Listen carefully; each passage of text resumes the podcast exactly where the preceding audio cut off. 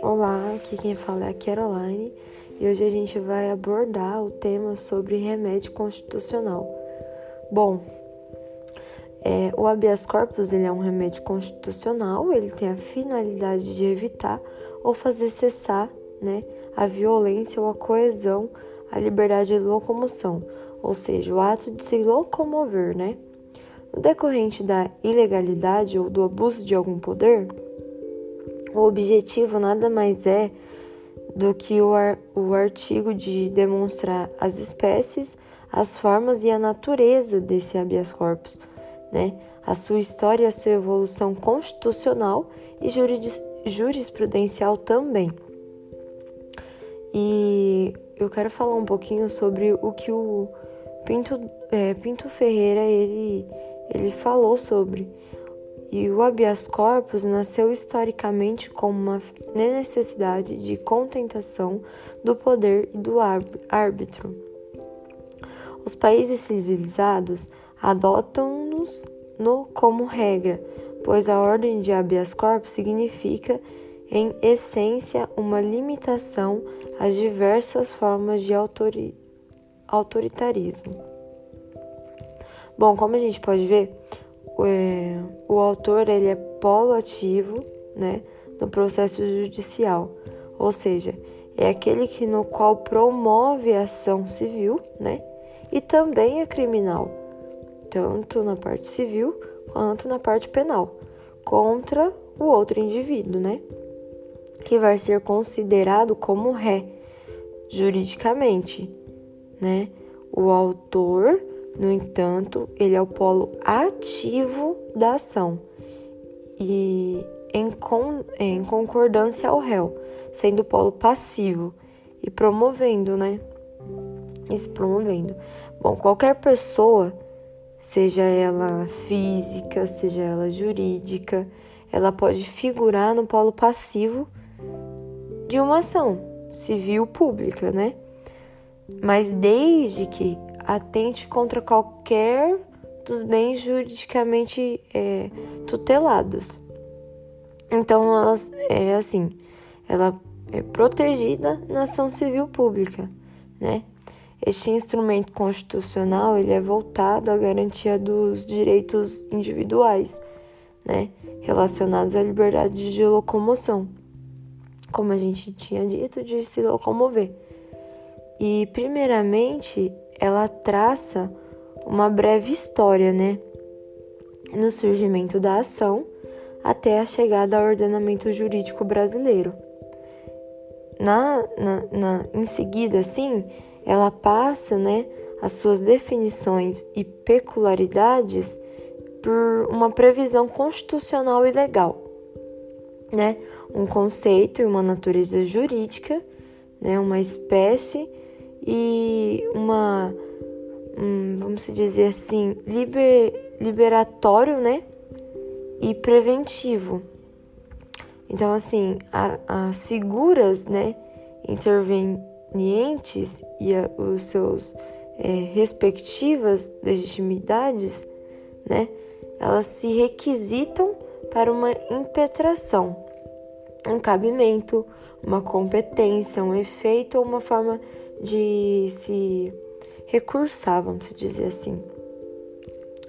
É, buscando também explicar os fatos que levam os, é, os convocados né, a depor frente a comissões parlamentares né, de, inquérito, de inquérito e a, in, e a ingressarem com, com habeas corpus, né, preventivo em frente ao Supremo Tribunal Federal sem sequer que ele estabeleça a diferença entre as duas formas de depoimento possível, que é possível ser prestada a essas comissões, ou seja, testemunha e, o indiciado. E a, a proposta né, desse estudo é esclarecer essa ação, né, é um direito estabelecido em nossa lei maior ou seja, na Constituição Federal. Então, assim, não é um, uma forma de garantir impuni, impunidade, né? é, mas fazer com que a, discu a, a discussão sobre esse aspecto, esse aspecto né, do habeas corpus, ela não seja banalizada, né? Como vem fazendo a mídia. Porque a mídia, vocês sabem que, que tem um, uma. Querendo ou não, ela tem um índice muito forte de ou valorizar ou desvalorizar. Querendo ou não, ela está banalizando, né? Então, erroneamente, querendo ou não, errônea, né? Ela trata como um, um mero ardil para escapar ou encobrir, né, uma conduta delituosa, vamos dizer assim.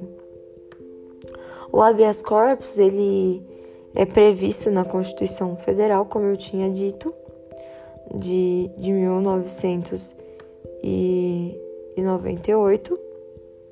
Ele trata de um remédio constitucional, como são chamados instrumentos que visam a garantir algum direito fundamental do indivíduo, né, do sujeito. Ele pode ser adicionado sempre que alguém sofrer ou se sentir ameaçado, né, sofrer violência ou coação em sua liberdade de locomoção por é, legalidade ou abuso de poder. Querendo ou não, é o que diz o inciso do e a e o artigo 5 da Constituição Federal, né? Em outras palavras, o habeas corpus é uma forma de prevenir ou anular a prisão arbitrária. Ela é feita por motivos, outros que não é estrito cumprimento da lei.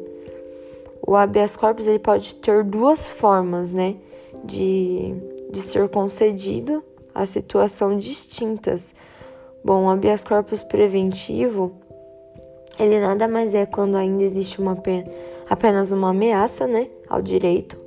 Nesse caso, é, qualquer pessoa física, ela pode achar ameaça de sofrer a lesão a seu direito de locomoção, né?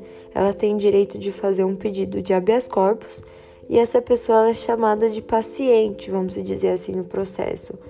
E o acusado de ferir esse direito é denominado como coator, coator do, de toda a ação, né? E o habeas corpus liber, é, liber, liberatório, ele é um tipo mais comum, né? Ele é usado depois que o cidadão já teve a sua liberdade é, restringida, né? Lesionada. Por exemplo, por prisão preventiva.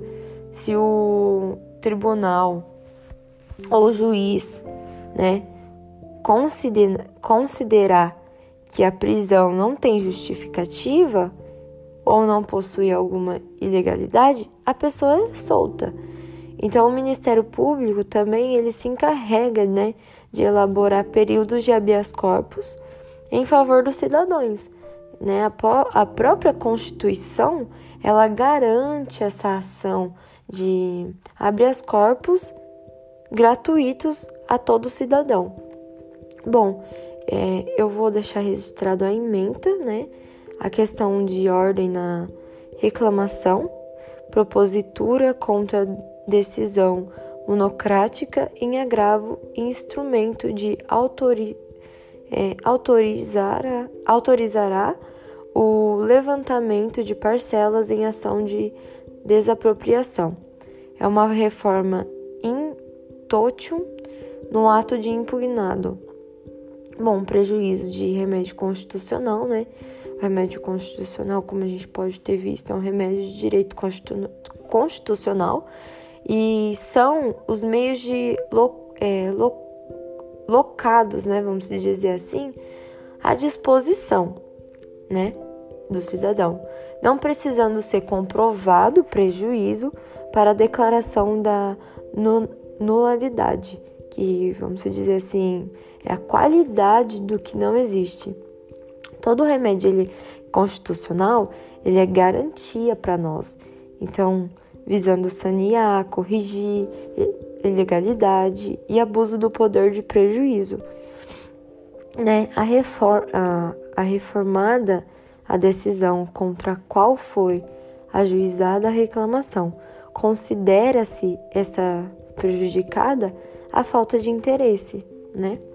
Então, essa é uma. Vem lá de Paraná,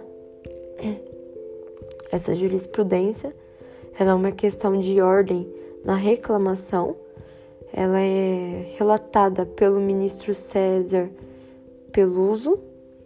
Então, a decisão deles foi que o tribunal, resolvendo questões de ordem, né, julgando prejudica, prejudicada a ação, então, o voto do, do relator, que é o presidente César.